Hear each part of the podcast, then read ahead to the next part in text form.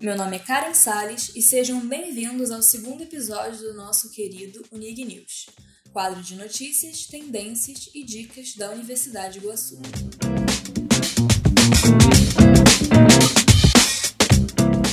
Hoje falaremos sobre dicas para começar bem o semestre letivo, tendências para os estudantes de direito e uma recomendação de passeio bastante interessante para os amantes de história. E a dica para começar bem o semestre será sobre planejamento.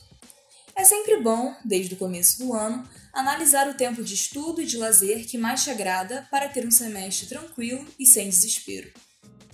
Ferramentas como o Excel podem ajudar na elaboração das planilhas de horários e aplicativos como o próprio despertador do celular podem ajudar também para lembrar de cada horário. Comece a praticar isso desde já e sentirá um grande impacto no seu rendimento acadêmico.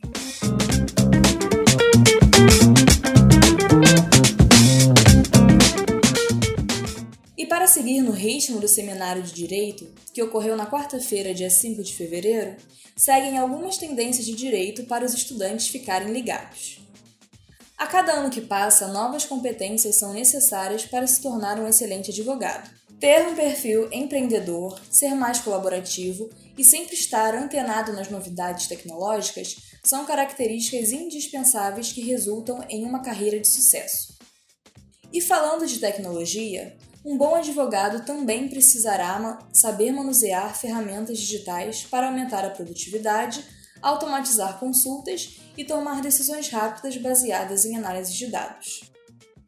No portal de cursos Unig Digital, você encontra os mais diversos cursos que podem garantir esse sucesso profissional, além de horas complementares, é claro. Confira!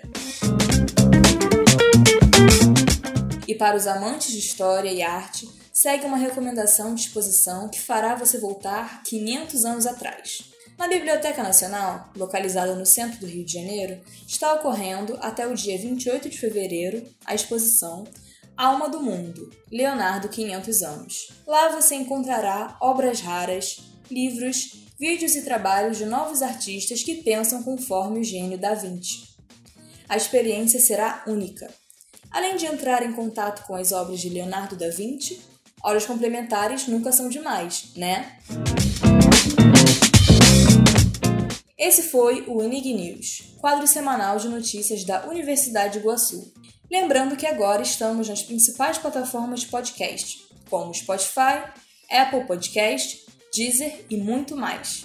Esse podcast foi produzido por Elias Fernandes e editado por Felipe Dom. Até mais!